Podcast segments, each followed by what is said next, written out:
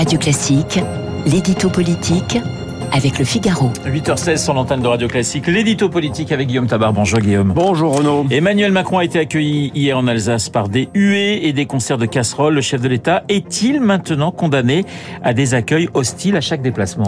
Écoutez, des accueils hostiles, des invectives, des pancartes appelant à sa démission, euh, il doit s'y préparer. Et d'ailleurs, Emmanuel Macron ne s'en est pas montré surpris.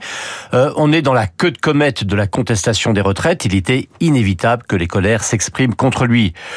Alors ces colères, il ne faut bien sûr pas les minorer, mais il ne faut pas non plus les surdimensionner.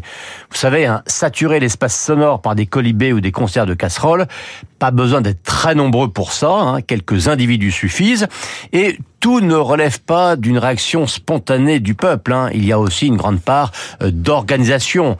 Euh, par exemple, quand la CGT décide de couper le courant dans une usine d'électricité que le président doit visiter, euh, c'est du militantisme pur et simple et c'est quand même une méthode assez contestable. Mais est-ce qu'on n'est pas loin de l'objectif d'apaisement promis lundi par le chef de l'État? Si, mais à qui la faute? J'entendais hier un des commentaires parlant de provocation de la part de Macron de faire ainsi des sorties sur le terrain dans le climat actuel. Mais franchement, euh, si le chef de l'État attendait que le climat soit apaisé pour sortir, on dirait il se cache, il n'ose pas se montrer, il s'enferme dans son bunker iléséen.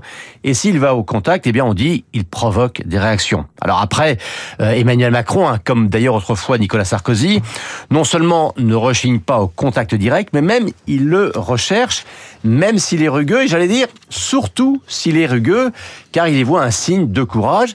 Et c'est vrai qu'il faut quand même parfois du courage pour se confronter physiquement à l'hostilité. Puis là encore, hein, il y a une bataille d'images. Euh, toute cette séquence des retraites a tourné autour de la question du dialogue.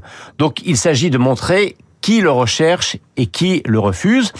Et évidemment, Emmanuel Macron a beau jeu de dire que ceux qui organisent des concerts de casseroles ne cherchent qu'à faire du bruit et en rien à dialoguer.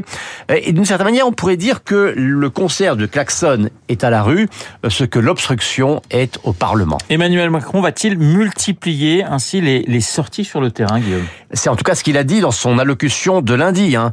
Euh, ces fameux 100 jours reposent sur deux jambes.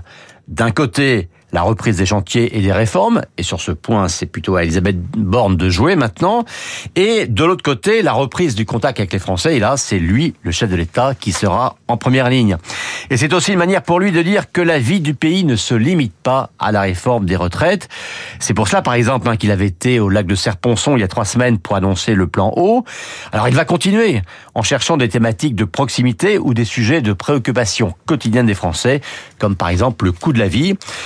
Attention cependant à ce que multiplier les dépassements sur le terrain ne soit pas juste perçu comme de la communication pour occuper le terrain. L'édito politique signé Guillaume Tabar tout de suite.